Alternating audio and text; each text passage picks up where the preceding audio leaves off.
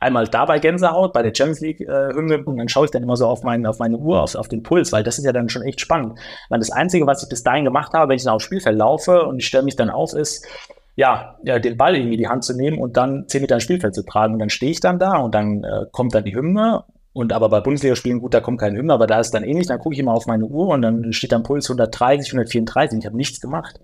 Aber das, das zeigt ja, was für eine, was für eine Anspannung da in mir herrscht. Mensch Schiri, der Podcast von Schiri.de und das örtliche.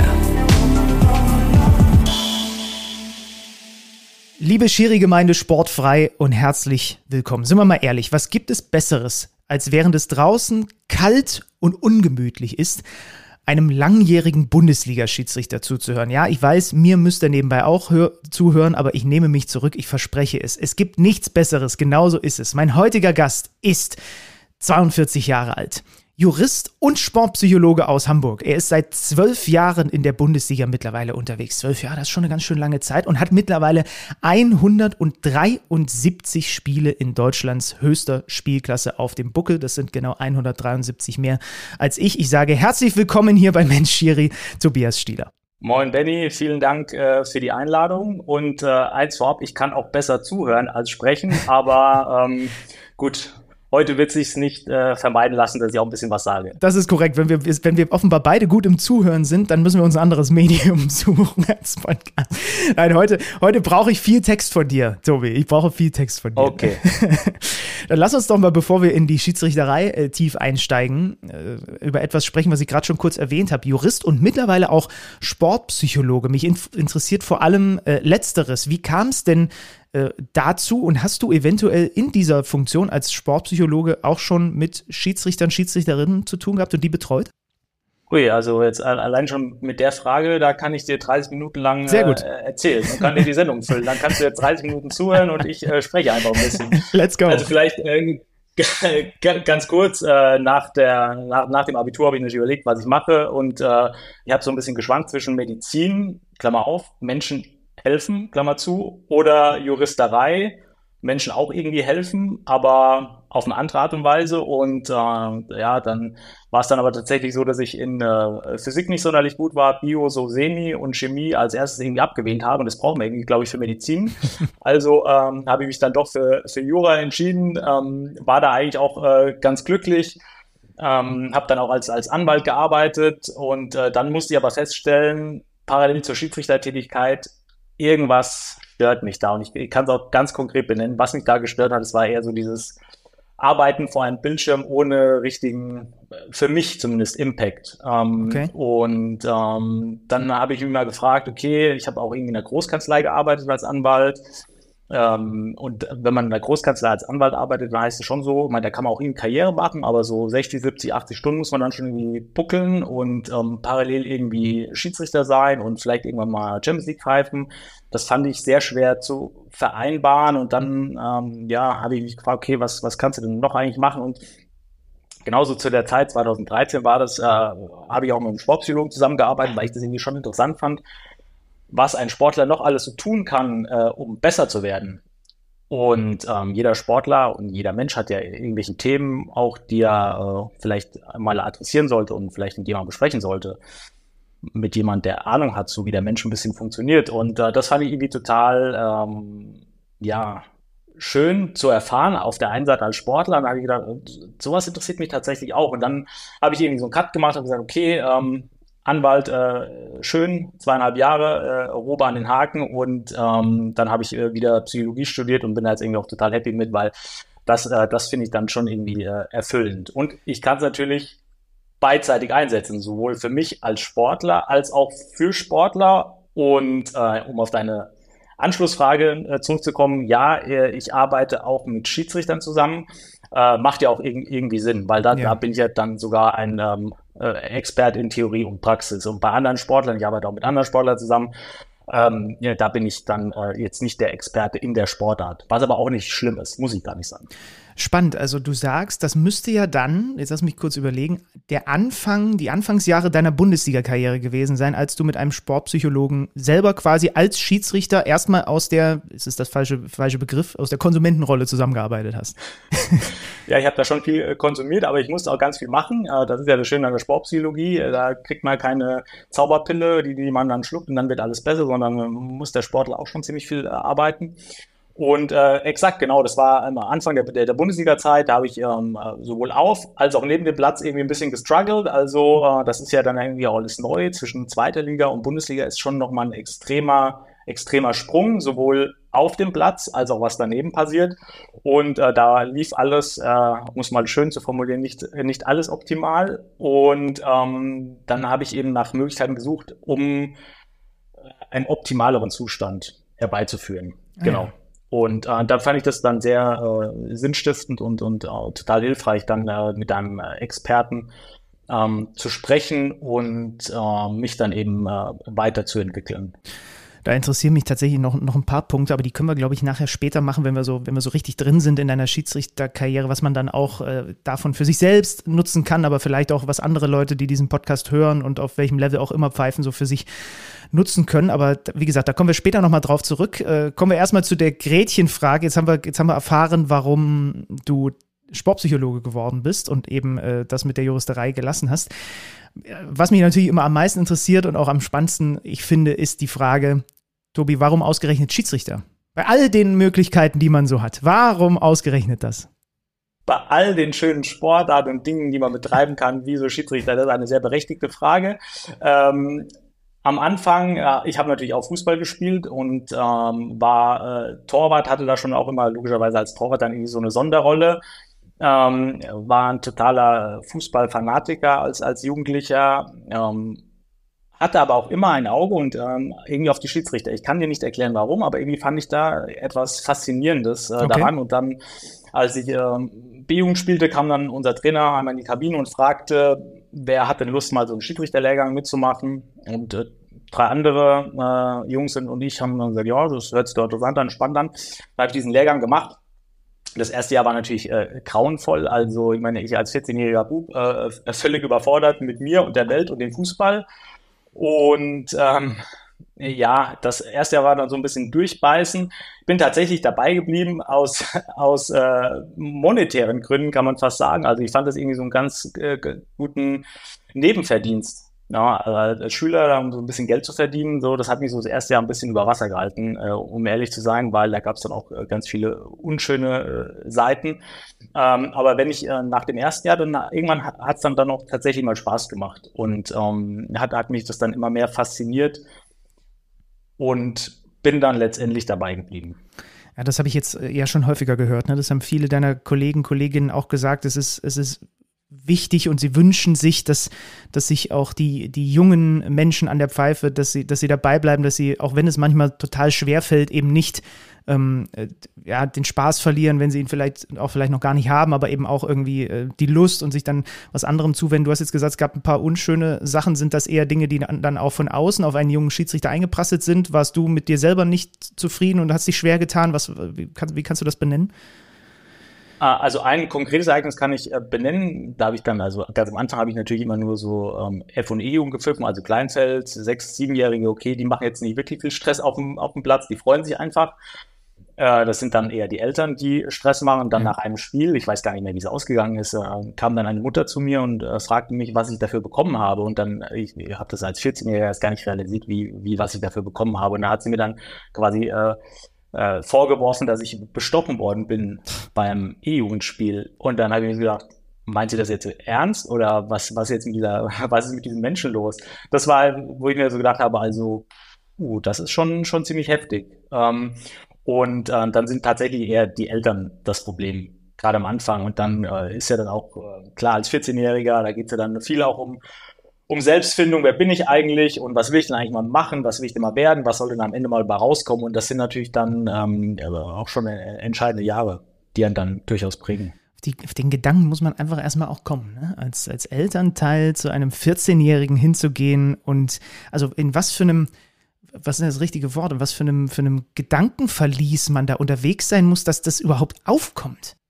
Ja, das ist, äh, fand ich auch spannend. Also ich habe bisher auch noch keine äh, treffende Antwort äh, gefunden, aber das ist schon äh, äh, sehr spannend, äh, was da diese Person denkt, wie du sagst, in was für ein äh, Denksystem sie da gefangen ist und, und ähm, ja, das ist äh, wirklich äh, schwer zu ertragen.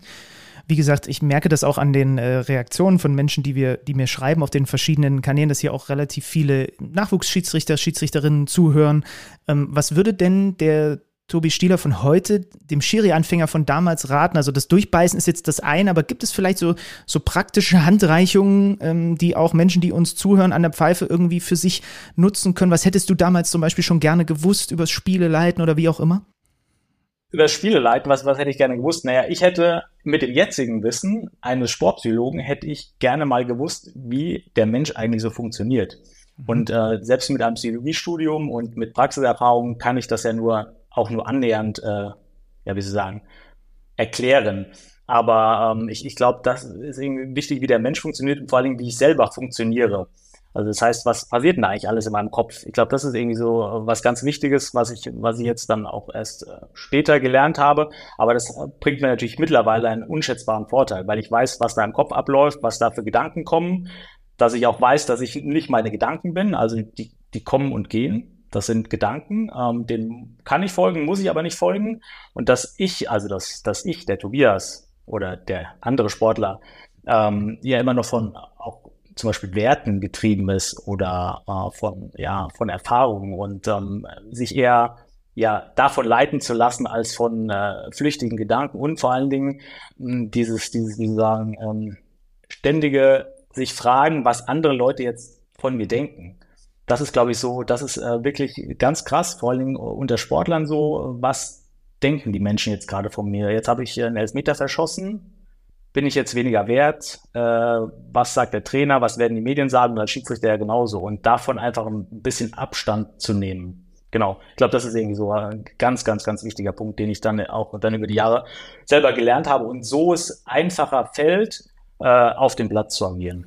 Ich habe jetzt schon ein paar Mal gehört, dass äh, Schiedsrichter sagen, wenn es auch so um Kritik an ihnen geht oder auch um so unflätiges Verhalten ihnen gegenüber, ähm, dass es ihnen geholfen hat, irgendwann in, den Gedanken zu fassen und, und, und zu verstehen, dass auch vieles davon sich gar nicht gegen die Person richtet, sondern quasi gegen dieses, gegen dieses Amt, was ihr da ausübt. Würdest du das unterstreichen? Glaubst du, dass das, dass das schon hilfreich ist, wenn man erstmal auch erkennt, okay, zu 50 Prozent äh, finden die mich eh doof, einfach nur weil ich Schiedsrichter bin, egal wer ich bin? Äh, ja, aber was heißt so 50 Prozent? Also ich, ich würde sagen, wahrscheinlich eher ein bisschen, bisschen mehr. Ja, ja. Und wenn sie gewonnen haben, dann wahrscheinlich ein bisschen weniger. Aber ich glaube, das ist generell im Sport ganz, ganz wichtig zu trennen zwischen dem Athleten, dem Schiedsrichter und dem, dem Menschen. So, wenn ich jetzt einen Sportler habe äh, und der, der wird dann äh, gefeiert, dann ähm, versuche ich ihm immer mitzuteilen, ja, es ist nicht der Mensch, der da gefeiert wird, sondern äh, der Sportler wird gefeiert. Das muss, das muss man auch trennen. Wenn ich, wenn ich jetzt mal eine gute Entscheidung treffe und dann gesagt wird, hey, das war äh, das war heute gut, dann äh, wird nicht der Mensch Tobias gefeiert, sondern äh, der Schiedsrichter. Und das muss man eben ganz klar trennen. Und dann ist es eben auch so bei Rückschlägen, ganz klar, dann wird eben nicht der Mensch Tobias niedergemacht, sondern der Schiedsrichter. Aber der hat ja trotzdem als Mensch äh, seinen Wert und seine Werte und ähm, seine Daseinsberechtigung in all seiner Begrenztheit und in seinen Limitationen. Also ich glaube, das ist total wichtig, diese Trennung ähm, hinzukriegen. Und gerade bei jungen, jungen Sportlern ist es eben der Fall, dass die ihre Identität nur aus der Tätigkeit stiften. Und das, das ist, äh, glaube ich, sowas, was ganz, ganz wichtig ist und was man schon zu Beginn gerade bei, mit Jugendlichen gut erarbeiten kann, ist einfach diese scharfe Trennung machen zwischen Athlet und Mensch. Mhm. Ja, spannend, spannend. Ähm, wie, wie, lief denn dann so der, der Weg durch die Ligen für dich in den, äh, in den, sagen wir mal, nach den allerersten Anfängerjahren? Äh, zunächst äh, steil, würde ich sagen, bis so ungefähr äh, Regionalliga. Äh, dann habe ich dann vier Jahre meine Regionalliga verbracht, wobei die ersten drei Jahre schlecht waren, also schlechte Beurteilungen bekommen, auch immer eher so, naja, knapp vom Abstieg, aber irgendwann habe ich dann halt mal den Turnaround geschafft und dann ging es, äh, würde ich sagen, stetig bergauf. Äh, ein Jahr dritte Liga, ich glaube zweieinhalb Jahre zweite Liga und dann in der Halbserie 2012 dann ähm, bin ich in die Bundesliga aufgestiegen. Also ähm, im Übrigen, äh, wie in jeder Sportlerkarriere mit Höhen und Tiefen. Also nichts, nichts ist linear. Das ist wahrscheinlich auch noch so eine, eine Weisheit, die irgendwie jeder weiß, aber nicht wahrhaben will.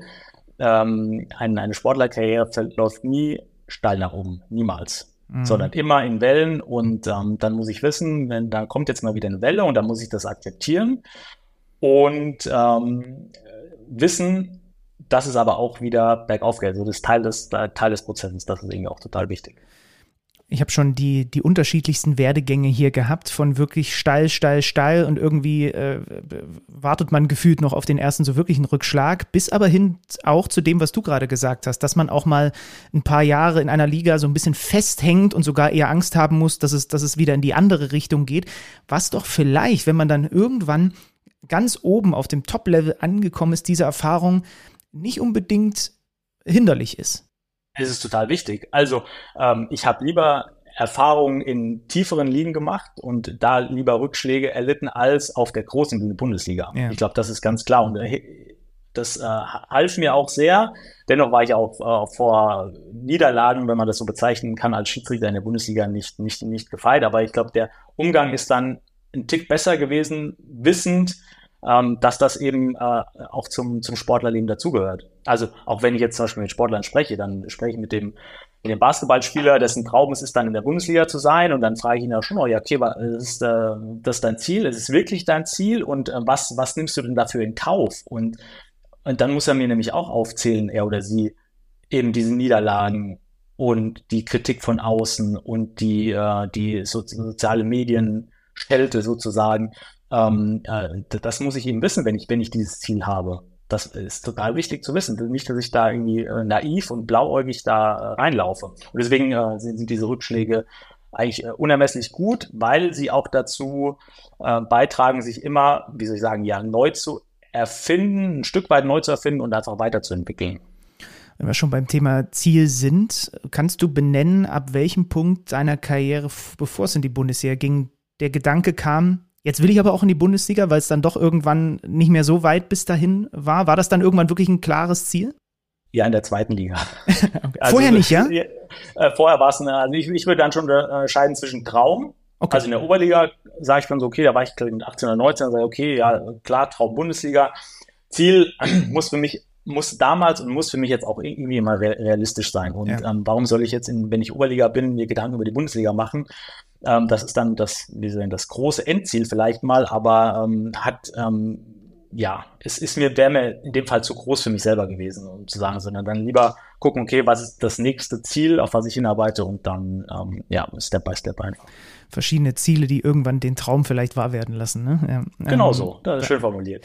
Äh, deine Bundesliga-Premiere dann im Februar 2012, Hoffenheim gegen Mainz. Wie war's? Das war äh, unvergesslich. Äh, zum einen, was ich ähm, immer noch gute Erinnerungen habe, äh, an, an jenem, es war am Freitagabend, ähm, trat der ähm, Bundespräsident Wulff zurück.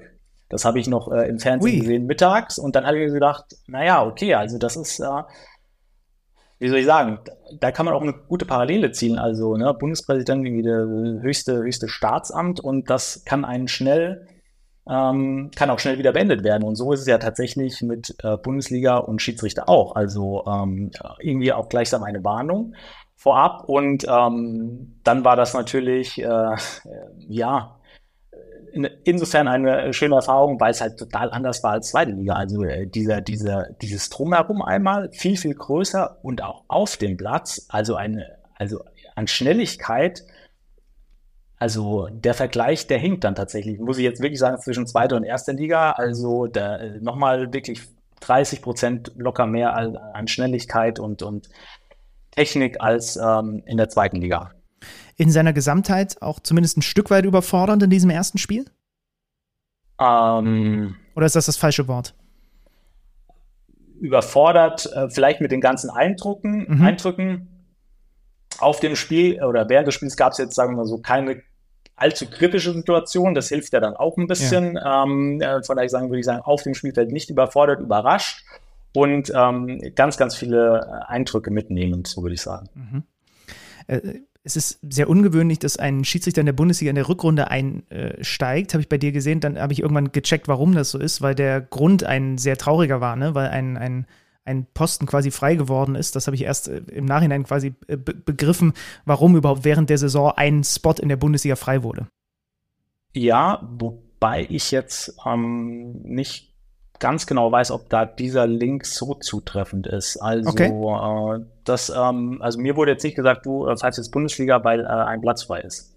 Okay. Also so, so wurde es mir nicht verkauft, sondern äh, eher eine, ein herzliches Willkommen im Haifischbecken. Ja, okay. Also ich hätte, ich, der Link in meinem Kopf wäre gewesen, dass ja die Saison war mit Baba Grafati und dem ja, äh, Suizidversuch genau. und äh, okay, aber dann, ja, dann umso besser. Also umso besser. Und dann ist es, ist es ja, ist ja auch eine andere Konnotation, als wenn das irgendwie äh, dann der, der Grund gewesen wäre, der dir genannt wurde. Dafür, dass dein ja. Traum in Erfüllung geht. Ne? Ja, genau. ja. ja. Ähm, unabhängig vom, vom VAR, über den wir auch gleich noch äh, sprechen, hat sich das Spiel und die Spielleitung während deiner zwölf Jahre wenn man nur die Bundesliga betrachten, sehr verändert?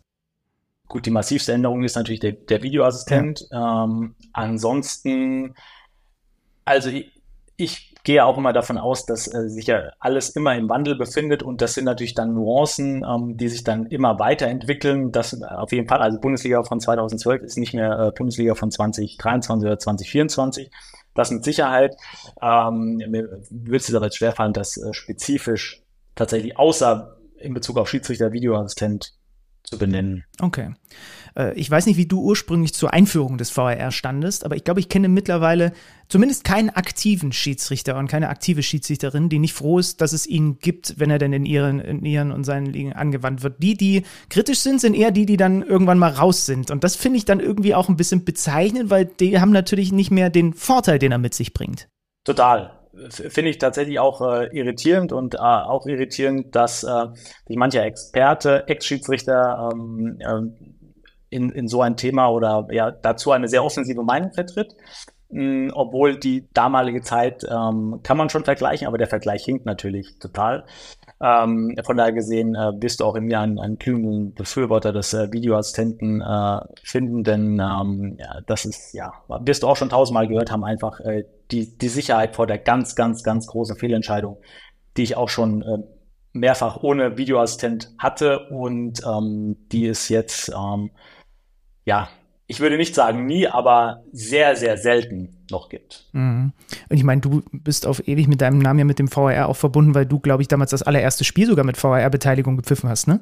Ja, genau. Das war ähm, äh, Bundesliga-Eröffnung äh, Bayern München gegen äh, Bayer Leverkusen und äh, war Dr. Jochen Drees, der jetzt sehr verantwortlich ist für die äh, Videoassistenten, äh, war da mein erster Videoassistent und da kam es dann auch zu einer Intervention und äh, zu einem korrekten Elfmeter, den ich auf dem Spielfeld übersehen hatte für Bayern München und äh, genau, quasi äh, sozusagen Mitbegründer des Videoassistenten. Wenn, wenn, wenn du das jetzt nochmal so Revue passieren lässt, wart ihr damals gut genug vorbereitet? Ähm, wie, wie, wie seltsam war es dann auch vielleicht in diesem ersten Spiel dann auch dieses Hilfsmittel zu haben? Kannst du dich noch erinnern? Ähm, die Frage, äh, sind, waren wir gut vorbereitet, würde ich, ich würde sagen, ja. Mhm. Gleichwohl ich natürlich jetzt auch sagen kann, es gibt ja so den sogenannten Rückschaufehler. Mit meinem jetzigen Wissen kann ich natürlich sagen, wir waren nicht gut vorbereitet. Und ich glaube, das ist halt äh, so, das ist ein psychologischer Fehler. So klar, jetzt wissen wir, wo es, äh, wo es am, zumindest am Anfang gehapert hätte. Mit dem jetzigen Wissen kann man natürlich das dann immer leicht sagen. Von daher gesehen tappe ich eben nicht genau in diese Rückschaufehlerfalle, sondern sage, äh, ja, wir waren gut vorbereitet. Ähm, auf dem Platz auf jeden Fall. Ähm, aber da kommt dann eben äh, noch der Stress eines Spiels. Dann kommt dann noch die Technik. Im ersten Jahr äh, war ja äh, nah an der Katastrophe, möchte wackelig, ich sagen. Wackelig, ne? Ähm, äußerst, äußerst wackelig bis unbefriedigend. Um, plus äh, eine, eine immense Erwartungshaltung. Jetzt rückblickend weiß ich gar nicht, wer die in, inwieweit geschürt hat. Ähm, äh, da die natürlich der Videoassistent so nicht, nicht erfüllen äh, konnte. Ähm, aber am Ende des Tages äh, bin ich trotzdem froh, dass es ihn gibt und äh, es, es, wird ihn auch weitergeben. Also ich finde es dann immer ganz amüsant, wenn dann, wenn dann äh, über die Abschaffung immer noch so diskutiert wird. Also äh, das ist so ziemlich sicher, äh, dass der mit Sicherheit nicht abgeschafft wird. Mhm. Also das kann ich mir nun gar nicht vorstellen. Also modifiziert, ja, aber ganz abgeschafft kann ich mir in der heutigen Zeit einfach nicht mehr vorstellen. Ja, glaube ich auch. Also eine Modifikation könnte ich mir vorstellen, dass es die irgendwann gibt, um nochmal ein bisschen an, an, eine, an eine Schärfung oder wie auch immer man das dann nennt, ranzugehen. Aber abgeschafft, äh, das äh, sehe ich, seh ich ganz genau wie du. Ich glaube übrigens, dass du äh, der der, ja, der, vielleicht der perfekte Gesprächspartner bist, um einmal mit, weil du es natürlich auch nochmal aus einer anderen Perspektive reflektieren kannst, in diese Gefühlswelt eines Schiedsrichters reinzunehmen, wenn man während des Spiels etwas nicht sieht oder vielleicht falsch bewertet hat und dann ist aber glücklicherweise der VAR da und korrigiert einen. Dann ist man ja wahrscheinlich im ersten Moment erstmal super erleichtert, dass einem diese Nummer, äh, dass einem bei dieser Nummer geholfen wurde, aber ärgert sich im Nachhinein wahrscheinlich auch nicht weniger, als bevor es den VAR gab? Das kommt immer ganz drauf an. Das ist jetzt die typische Antwort eines Juristen, aber die passt halt tatsächlich an der, an der Stelle auch. Also erstmal ist ja ein total spannendes Thema, wenn ein Schiedsrichter zum ersten Mal mit dem Videoassistenten konfrontiert wird. Und ich habe dann ähm, auch mit Schiedsrichtern, auch mit Zweitliga-Schiedsrichtern, also jetzt nicht als Sportpsychologe, aber als Videoassistent dann zusammengearbeitet, die, äh, mit denen ich dann sprach. Und ähm, ich war deren Videoassistent und die mir dann sagten, ja, wenn, wenn es da einen Eingriff gibt, ja, dann weiß ich eigentlich auch nicht, was dann passiert mit mir. Und das fand ich eine total spannende Aussage als Sportpsychologe. Ähm, das kann, das kannst du ja vorbereiten. Also du kannst ja wirklich mal durchgehen, was passiert denn, wenn ich da einen klaren, offensichtlichen Fehler mache? Was wird denn wohl passieren mit mir? Was, was werde ich denn für Gedanken haben? Und dann gibt es dann Schiedsrichter, die dann total unvorbereitet in so eine Situation reingehen und dann wirklich überfordert werden können. Also äh, das ist zum Beispiel auch äh, ein ganz großer Partner der Sportpsychologie, auf sowas vorzubereiten. Mhm.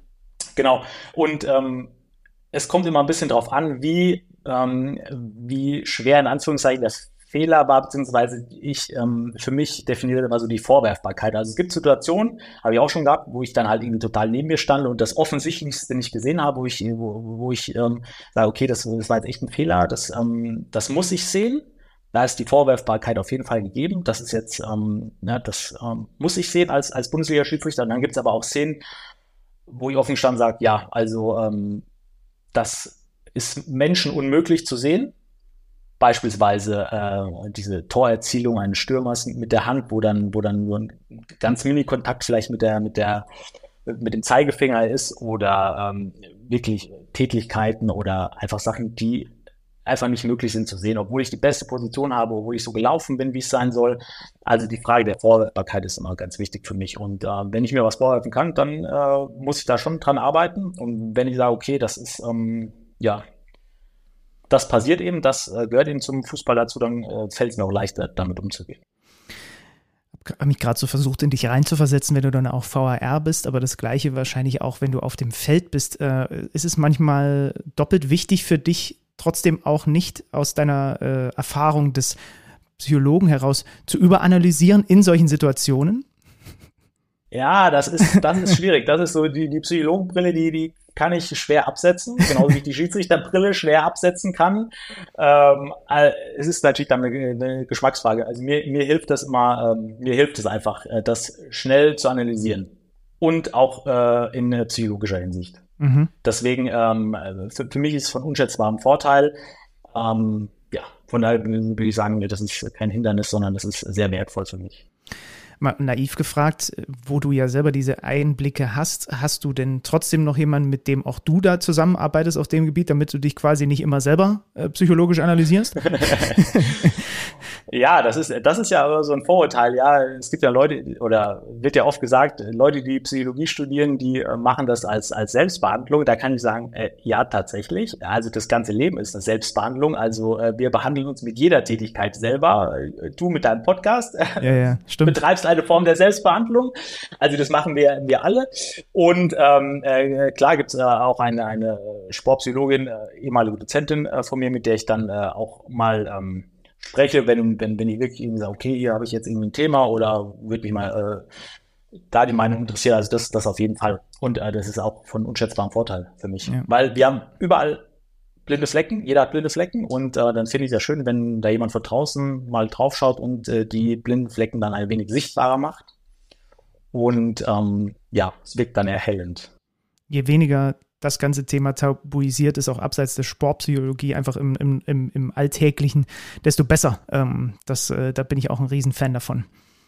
Ja, total. Also ich, ich kann das, also ich, diese Vorbehaltung gegen Sportpsychologie, klar, logischerweise als Sportpsychologe kann ich es eh nicht verstehen, aber auch als Sportler nicht. Ich würde doch alles dafür tun, um irgendwo besser zu werden. Und wenn es da eine Möglichkeit gibt, dann würde ich die doch auf jeden Fall nehmen. Und äh, wir sind ja alles Menschen. Und wenn ich da, wenn ich Sportler bin, Fußballspieler, Schiedsrichter, Eishockeyspieler, Basketballer, So, wenn ich, wenn ich ein, ein Spiel habe, da ist ja erstmal eine ganz große Portion Unsicherheit dabei. Und da steht für mich ganz viel auf dem Spiel. Ja, wie soll ich mich denn bitte als Mensch dann fühlen? Dann ist doch klar, dass ich da äh, durchaus Versagensängste vielleicht nicht so groß worden, aber dass ich da vielleicht Selbstzweifel habe oder dass ich mir diese Frage, was, was passiert, wenn, und dass dann diese Gedanken einfach, die kommen, so sind wir einfach, so, so funktioniert unser einfach, unser Verstand. Und das ist doch dann total hilfreich, wenn ich da jemanden habe, der mich dabei unterstützt. Kann ich nicht verstehen, wenn man, wie man sowas, wie so eine Chance außer Acht lässt. Mhm. Hilft dir eigentlich deine Erfahrung als Jurist irgendwie auch, ohne dass wir jetzt äh, auf die Trichter abbiegen wollen, dass die Schiedsrichter alles Paragraphenreiter sind? Äh, total. Klar, also wenn ich mir, wenn ich mir dann mal ab und zu das äh, Regelbuch angucke und äh, insbesondere über die, äh, die viel diskutierte Handspielregel, mhm. in der jetzigen Form ist ja noch einigermaßen akzeptabel, aber ich kann mich äh, vor drei oder vier Jahren erinnern, da hatte, hatte die zwei Seiten äh, ausgefüllt und dann habe ich das äh, mal mit der Juristenbrille mir angeguckt. Da habe ich gedacht, als so würde, also wer so ein Gesetz schreiben würde, der würde äh, geteert und gefedert äh, die Stadt verlassen müssen. Äh, das war so schlecht formuliert. Vielleicht lag es auch an der deutschen Übersetzung, aber im Englischen war es auch nicht besser. Also das war richtig, richtig schlecht formuliert. Und, und dann würde ich schon als Jurist sagen, da habe ich dann echt irgendwie mal eine Stunde dran gesessen und gesagt, okay, jetzt versuchst du das mal so ein bisschen, äh, was, was will mir dann dieser Text dann eigentlich sagen? Also da würde ich dann schon sagen, äh, manchmal hilft hat ja fast was von Gedichtsinterpretation. Ich habe auch immer mal da so reingeguckt, was zieht man da für sich jetzt raus? Und gerade als, gerade als Schiedsrichter, weil du das sagst, wenn, wenn eine Regel in ihrer Auslegung so lang ist, dass sie über mehrere Seiten geht, ich meine, also ihr müsst ja spontan entscheiden. Und das heißt, ihr braucht ja nur knappe Spiegelstriche an Punkten, die ihr jetzt abprüfen müsst in dem Moment.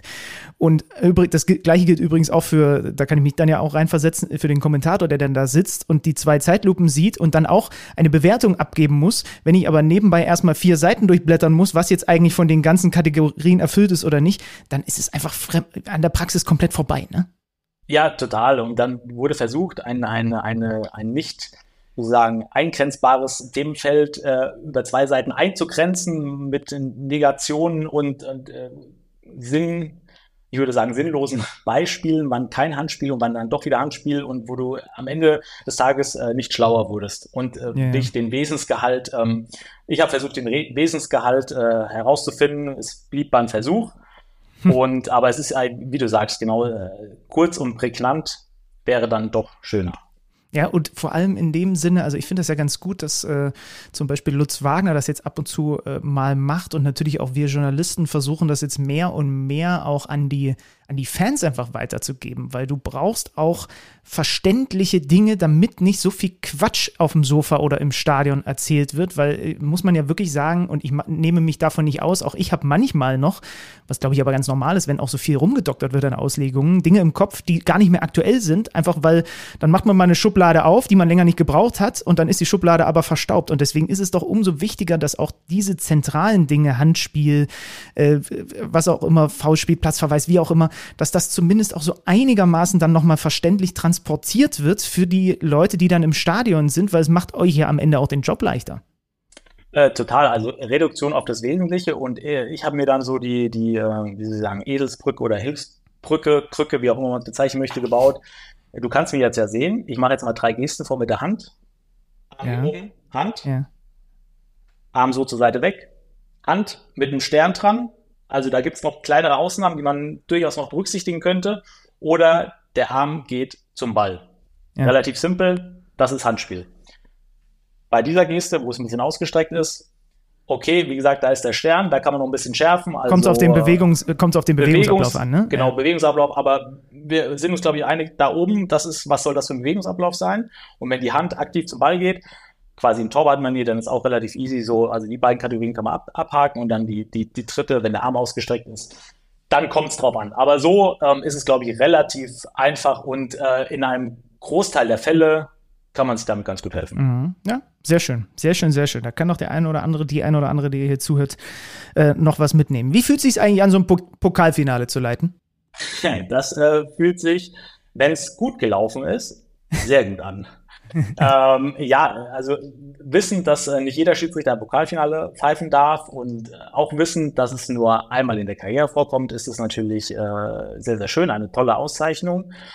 Und ähm, wenn dann äh, auch noch die Paarung entsprechend ist. Also damals beim meinem Pokalspiel war es ja Bayern München gegen, gegen RB Leipzig, ähm, also das äh, quasi Top-Class des, des deutschen Fußballs äh, aufeinander trifft, ähm, dann ähm, ist das ein, ein, ein sehr schönes Gefühl auch der wie Sie sagen, Anerkennung über nicht nur eine Saison, sondern über mehrere Spielzeiten hinweg. Wie war denn der Tag bis zum Anpfiff und wie war es dann nach Abpfiff?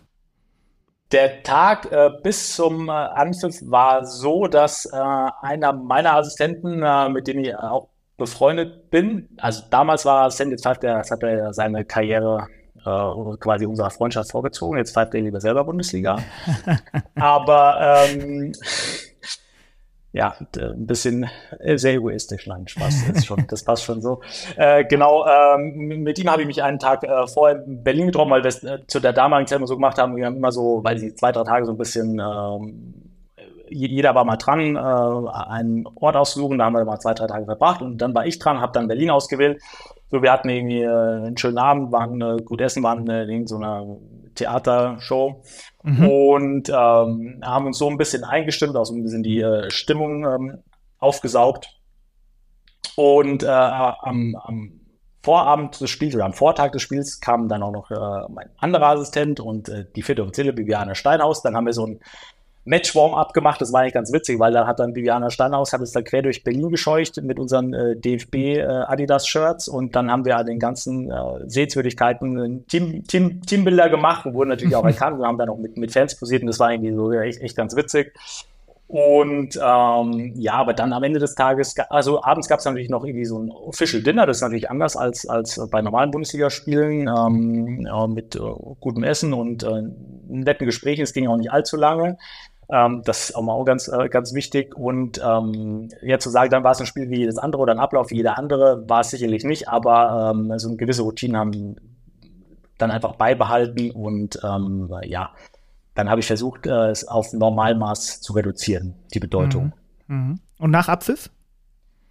Äh, nach Abpfiff wurde ein wenig gefeiert. Ja. Und das äh, ein wenig könnte man noch mit viel ergänzen. Ja, das habe ich doch, das habe ich doch gehofft. Das habe ich doch gehofft, dass, dass äh, alles andere wäre auch, wäre auch sehr, sehr schade gewesen. Ähm, fällt es dann schwer oder eben nicht, sich nach so einem Highlight wieder für einen Liga-Alltag auch mit Spielen in zweiter und dritter Liga äh, zu motivieren?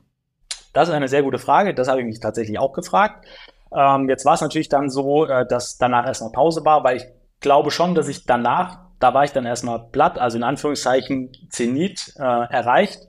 Und ähm, danach war aber Pause und die tat mir auch echt gut. Und dann ähm, war es war und ist für mich immer noch Ansporn. Ähm, mein jetzt als Bundesliga-Schiedsrichter nach Ziele zu formulieren, ist natürlich schon ein bisschen schwer, aber dann ist es mein mehr oder weniger einziges Ziel ist einfach Konstanz. Also konstant gute Leistungen abzuliefern und das ist brutal schwer. Also diese mhm. Konstanz wirklich über jedem Spiel über mehrere Spielzeiten hinweg ähm, konstant gute Entscheidungen zu treffen, das ist äh, das, das höchste Gut und äh, das ist äh, das quasi ultimative Ziel jetzt für mich aktuell. Und von daher gesehen war ich dann auch wieder motiviert. Weitere Highlights sicherlich ähm, die 14 Champions League-Spiele, die bislang in deinem Lebenslauf stehen. Was war bislang die schönste Auswärtsreise? Äh, Liverpool. Oh, einmal, gut. einmal, einmal äh, mit und einmal ohne Fans. Zuerst ohne Fans, das war mhm. gegen äh, Ajax Amsterdam. Äh, da war noch äh, Corona ähm, was einerseits äh, klar cool Liverpool, um, altehrwürdig und, und äh, ja, ähm, da sollte man schon mal gewesen sein. Wär, oder wäre schön, wenn man da mal gewesen wäre als Schiedsrichter und dann natürlich mit, ähm, mit Zuschauern nochmal äh, noch äh, um massig Klassen besser. Also das war sicherlich nicht ein Highlight, ohne aber die anderen irgendwie minimieren zu wollen. Aber wenn du mich jetzt so fragst, würde ich sagen, sicherlich Liverpool. Ja, also auch da, wenn ich versuche, mich da hineinzuversetzen, ich hatte noch nicht das Glück, ein Spiel an der Anfield Road zu sehen, aber äh, You Never Walk Alone hört, habt ihr wahrscheinlich eben noch in den Katakomben gehört? Ja, total. Äh, Gänsehaut und ich gucke dann, ich finde das dann immer so spannend. Also einmal dabei Gänsehaut, bei der Champions League-Hymne äh, bekomme ich auch Gänsehaut und dann schaue ich dann immer so auf, mein, auf meine Uhr, auf, auf den Puls, weil das ist ja dann schon echt spannend.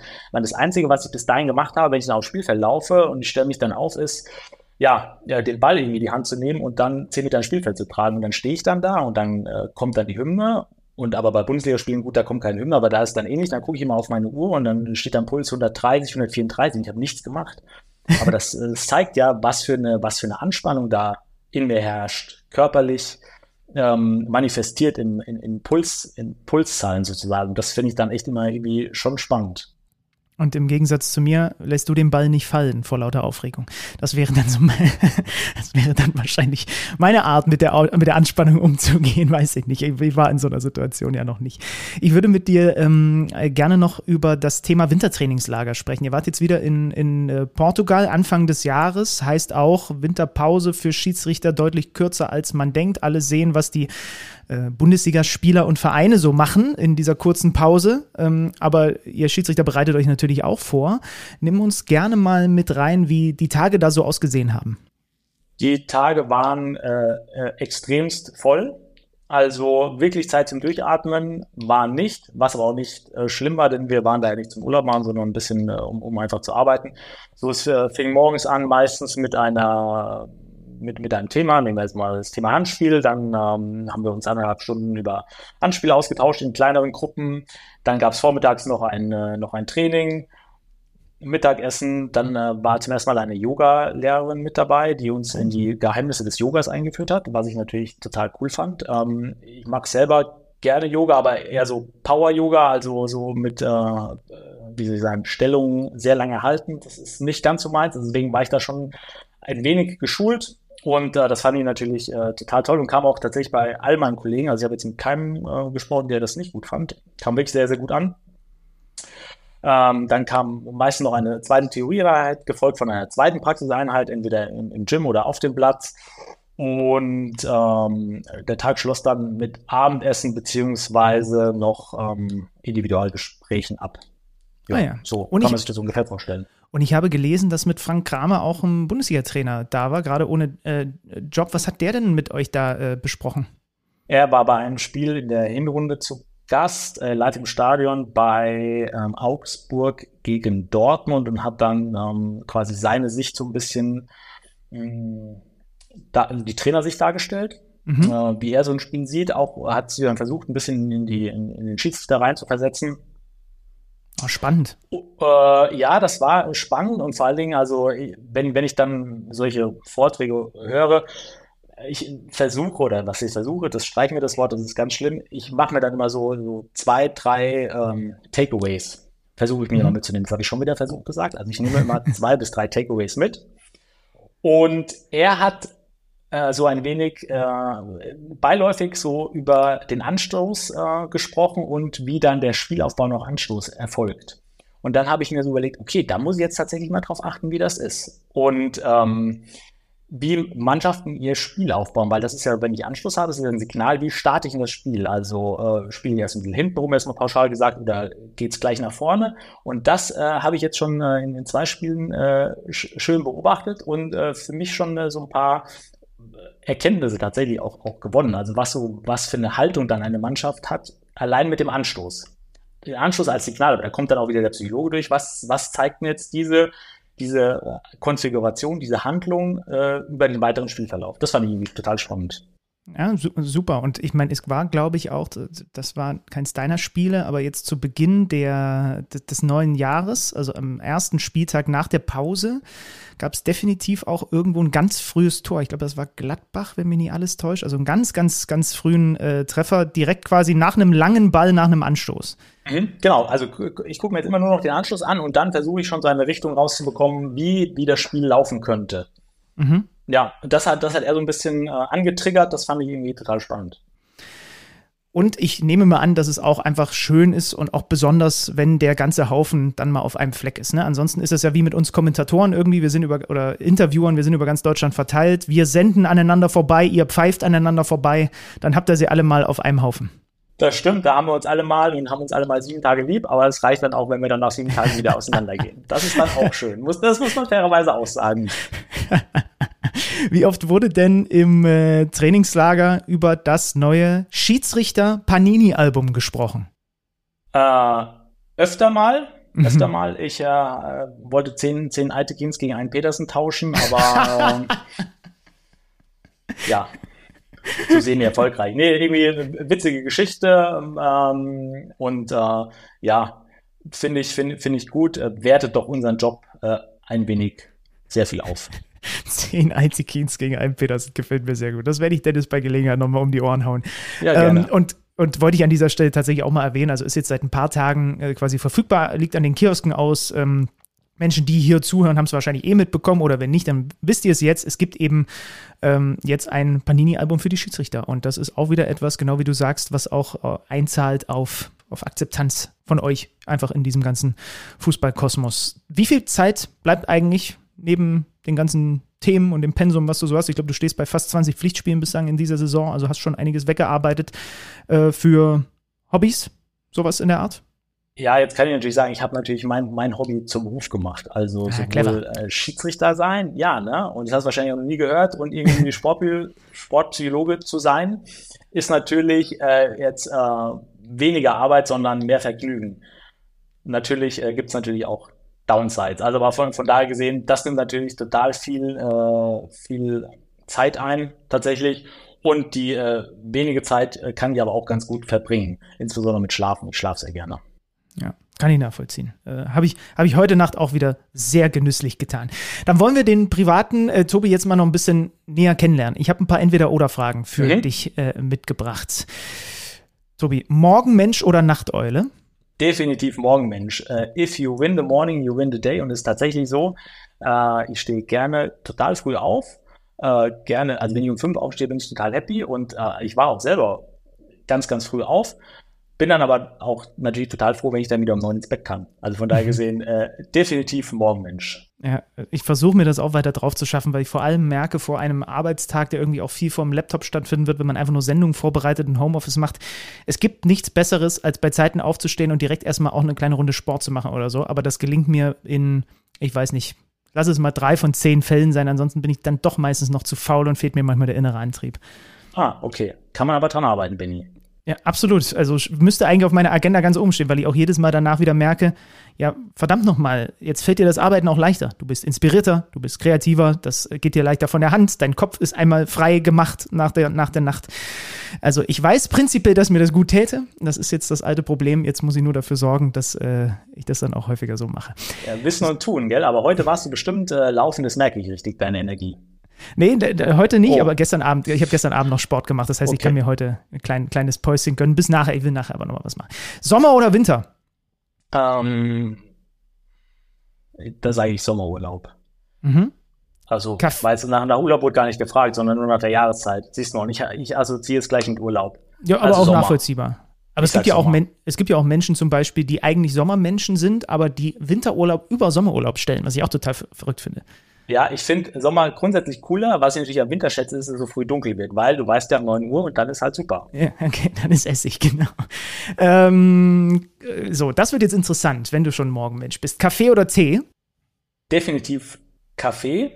Ähm, ich bin ein, wie Sie sagen, Kaffeeliebhaber. Habe jetzt aber auch gelernt, dass Ka- Kaffee am besten wirkt, wenn man äh, 60, besser 90 Minuten nach, äh, in erst 60 bis 90 Minuten nach Aufstehen trinkt. Aha. Ähm, ja, da gibt es auch eine chemische Erklärung zu. Ähm, jetzt bin ich natürlich, wie schon gesagt, in Chemie eine totale Niete. Deswegen habe ich das vergessen und kann es auch nicht äh, besonders gut erklären. Ich merke mir nur die Quintessenz. Also das ist wohl wissenschaftlich erwiesen, dass äh, wenn du das ein bisschen rauszögerst, dass dann der Kaffee seine volle Wirkung äh, entfaltet. Deswegen äh, definitiv Kaffee, aber wenn es möglich ist, erst 60 Minuten nach dem Aufstehen. Guck mal an, werde ich an die äh, Kaffeetrinker, von denen ich natürlich zahlreiche kenne. Ich glaube, ich bin der einzige Journalist Deutschlands, der nicht Kaffee trinkt äh, oder raucht. Ähm, aber das ist ein anderes Thema. äh, Frühstück oder Abendessen? Da sage ich Abendessen. Ähm, ich ähm, mache ganz gerne äh, intermittierendes Fasten. Also es, es gibt so ein 16-8-Protokoll. Das heißt, äh, du isst äh, 16 Stunden nichts und äh, hast ein Essensfenster von 8 Stunden. Das heißt, wenn ich dann, sagen wir, abends um 7 esse, dann ähm, dürfte ich nach diesem Protokoll dann erst um 11 Uhr morgens wieder äh, was essen. Und äh, das mache ich eigentlich auch ähm, sehr, sehr regelmäßig, außer an Spieltagen. Ähm, es ist irgendwie einfacher und tra trainieren in einem nüchternen Status ähm, gefällt mir auch besser. als von daher gesehen äh, bin ich nicht so der mega Frühstückstyp. Ähm, ja, deswegen Abendessen. Kochen oder essen gehen? Essen gehen, aber ich habe einen Thermomix. Also der kann auch super kochen. Ja, genau, der kocht dann für dich. Ähm, Film oder Buch? Mm. Das sind aber schwierige Oder-Fragen. Also dann, dann, dann sage ich Film. Ich sag Film. Die ist jetzt einfach, weil da gibt es nur eine richtige Antwort, zumindest Okay. in diesem Format drauf. Podcast oder Radio? Klar, natürlich Podcast. Danke für die Hilfe. Radio, wer hört denn Radio? Ja, höre ich auch noch sehr gerne. Also ich muss sagen, ich habe es jetzt am Wochenende wieder gemerkt, das ist etwas, was ich äh, leider zu selten mittlerweile auch beruflich mache, hoffentlich demnächst mal wieder ein bisschen häufiger, dass wenn man unterwegs ist, im Auto sitzt und man kann Bundesliga nicht gucken, aber man hört sie, das ist immer noch so eine unfassbare Fass. Jetzt, ist, jetzt bin ich auch nicht neutral, weil ich das von der Pike auf gelernt habe und das Mhm. ursprünglich mal, das war, wie, so, wie ich überhaupt in dieser Bra- Branche gelandet bin. Aber wenn man, wenn, wenn du da einen hast, der das wirklich gut kann, der das Handwerk beherrscht, der da Bilder für dich malt und dich, während du auf der Autobahn bist, 45 Minuten lang, vielleicht sogar noch mit einem Kollegen nebenbei, so eine schöne Doppelreportage, die nehmen dich damit rein ins Stadion. Das ist so das, was ich am Radiokonsum am ehesten noch, noch mitnehme. Stimmt, das ist, äh, das ist ein, ein tolles Beispiel und äh, uns passiert es ja auch manchmal, dass wir äh, gerade irgendwie äh, vielleicht in einem Sonntagsspiel haben, irgendwie noch im Auto sind und dann hören wir tatsächlich diese, diese Radiokommentatoren und es ist, wie du sagst, die zeichnen einfach tolle Bilder und nehmen dich einfach wirklich mit, als ob du live dabei wärst. Und das ist schon auch eine große Kunst im Übrigen. Das ist eine Ja. Megakunst, das so zu machen. Also äh, Ja, höchsten. Respekt davor. Fehlt, fehlt mir auch ein kleines bisschen, dass ich einfach mal wieder 90 Minuten auf so ein Radiospiel losgelassen werde. WhatsApp-Nachricht oder anrufen? Kommt auf die Person an. Okay. Gerne WhatsApp, aber wenn ich die Person mag, dann gerne telefonieren. Ja, okay. Würde ich, Ja. genauso unter, Ja. würde ich genauso unterstreichen. Ja. Dann machen wir noch zwei Schiri- Schiri-Sachen. Anpfiff oder Abpfiff? Der ist nicht einfach. Das ist, ähm, das ist schwierig. Ich sage Anpfiff. Weil da ist noch ganz viel, da, ich liebe halt die Unsicherheit. Das finde ich ja toll. Unsicherheit. Beim Abpfiff ist Gewissheit. Deswegen sage ich, äh, deswegen sage ich äh, ähm, lieber Unsicherheit, also Anpfiff. Mhm. Und Freistoß oder Strafstoß? Kommt auf den Ort an. Und wie klar es ist. Ja, ja Solange es klar ist, ist mir das total egal. Und solange es vor allen Dingen richtig ist. Die letzten beiden Entweder-Oders hätte ich auch, als ich sie mir vorhin überlegt habe, noch äh, die, die beiden, ich wollte unbedingt noch zwei mit Schiri-Bezug reinbringen, dachte ich mir so, wüsste ich jetzt auch nicht, wie ich sie beantworte. Aber gucken wir mal, was der Stieler dazu sagt. Ja, genau. Dann machen wir, Tobi, zum Abschluss noch äh, eine Sache, die ich hier immer mache an dieser Stelle, zum Ende des Podcasts. Ich bin, wie du mir unschwer ansiehst, äh, die gute Fee mit kurzen Haaren und du darfst dir für die deutschen Schiedsrichter, die Schiris, Schiedsrichterinnen und Schiedsrichter im Profi- und Amateurbereich was, was wünschen. Was wünschst du dir? Kann alles sein, in jede Richtung, offen. in jede Richtung alles, was ich mir für sie wünschen könnte, dann würde ich mir Selbstreflexion von Zuschauern wünschen Mhm. und ähm, sich einmal in die Perspektive eines Schiedsrichters zu begeben, wenn auch nur gedanklich, und dann zu sehen, wie unermesslich schwer dieser Job ist und wie unermesslich auch dankbar sie sein können, dass es insbesondere im Amateurbereich Menschen gibt, die sich freiwillig für 20 Euro auf den Blatt stellen und äh, einmal durchbeleidigen lassen. Also von Mhm. daher gesehen, äh, ja, das würde ich mir, glaube ich, äh, wünschen. Ein guter Wunsch. Ich gucke, dass ich ihn erfüllt bekomme. Okay, ja, also, äh, hast du ja gesagt. Sch- Schauen wir mal, ob mir das gelingt. Dann würde ich doch sagen, Tobias Stieler, herzlichen Dank für deinen Besuch jetzt hier. Ich gucke mal gleich, ob ich hier noch irgendjemanden finde, mit dem ich äh, fünf Ittrichs für einen Stieler eintauschen kann. Okay. Warum nur fünf? Ja, genau. Das ist, wenn er das hört, weiß ich genau, dass ich äh, in den nächsten Tagen wieder irgendwelche bösen Nachrichten vom Kollegen aus Hamburg, äh, vom anderen Kollegen aus Hamburg äh, auf dem Handy haben werde. Also deswegen bin ich mit fünf, glaube ich, noch ganz gut Okay, da, unterwegs. da bist du noch gut unterwegs. Okay. Also ganz lieben Dank für deinen Besuch hier. Ich hoffe, wir sehen uns zeitnah in einem Stadion dieser Republik. Und ja, das hat mir großen Spaß gemacht, Tobi. Ganz lieben Dank. Mir auch. Vielen Dank, Benny. Prima. Dankeschön. Und euch wünsche ich jetzt einen schönen Start bald in den äh, Dank des Schaltjahres, längeren äh, Februar, ein paar Tage sind es noch und dann hören wir uns natürlich auch im Februar wieder, wenn es dann wieder heißt, Mensch, Schiri bei euch auf die Ohren. Bis dahin, haltet die Ohren steif, macht's gut. Mensch Schiri, der Podcast von Schiri.de und das örtliche.